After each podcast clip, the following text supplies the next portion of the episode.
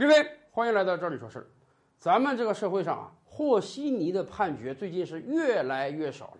前不久我就看到了一个非常好的判决。今年六七月份的时候啊，江苏南通发生了一件事情，一个快七十岁的老人呢，在一个超市挑选鸡蛋的时候，把两枚鸡蛋装到了自己的兜里。当然，他是不准备给这两个鸡蛋结账的。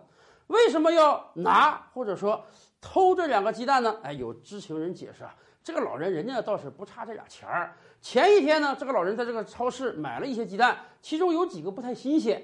他过来跟这个超市交涉之后呢，超市不打算赔偿给他这俩鸡蛋。哎，那老人就想，你不赔偿我是吧？干脆我自己偷摸拿走俩，弥补一些我的损失。结果很不幸的是啊，他拿鸡蛋这个行为被人家超市人员看到了，所以到结账口的时候，超市人员就跟他起了一番交涉。当然，超市的人肯定是要求他给这俩鸡蛋结账，而老人觉得我昨天买的鸡蛋不新鲜啊，你不赔给我，我就得自己拿，所以我不愿意结账。一方要结，一方不要结，自然就引发了争吵，还有人围观。然而没想到啊，可能是这个老人本身身子有点弱，争吵了几句之后突然倒地了。看到老人倒地，超市的相关工作人员马上拨打了幺幺零幺二零。没过多长时间啊，医务人员就过来了。然而，不幸已经发生了，老人因为心脏的问题一命呜呼去世了。相关的医疗人员也说啊，现在有很多人有心脏问题，这个心脏问题黄金的抢救期啊，大概就五六分钟。如果在黄金抢救期没有抢救成功的话，那这个人大概率是会死去的。这确实是一个很不幸的事情。然而，这件不幸发生之后，老人的家人们人家不干了。我父亲生龙活虎到你超市里买鸡蛋，结果你们诬陷我父亲偷鸡蛋啊，拦着不让他走，发生了争吵，最后导致我父亲死亡。那我们得打这个官司。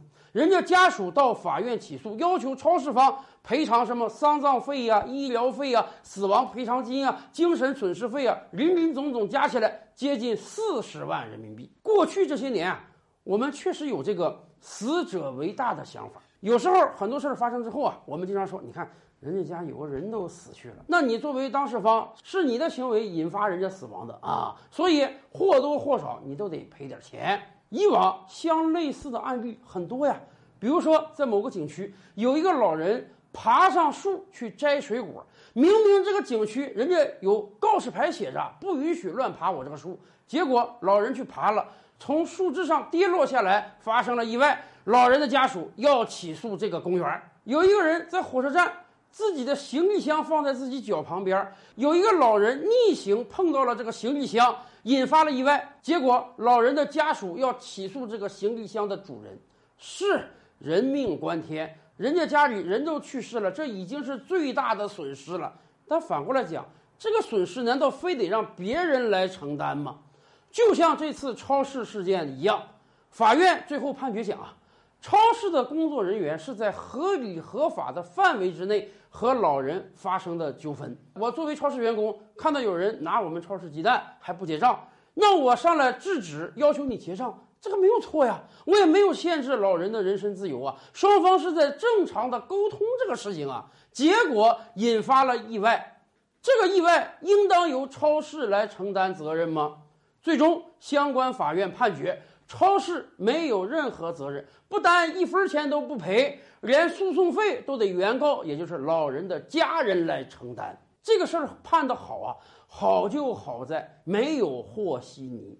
以往有很多案件，明明人家被告方什么责任都没有，结果我们还经常来一句：“哎呀，你人家人都死了，你人死为大嘛。”出于人道主义，你或多或少赔人点精神损失费得了。就是这样的糊涂判决，助长了很多人的诬告之风啊！明明自己是没有理的一方，明明意外是自己的过错，结果还是要死咬着人家不放。从这个意义上讲啊，这个判决太好了，真的应该让每个人都学习学习。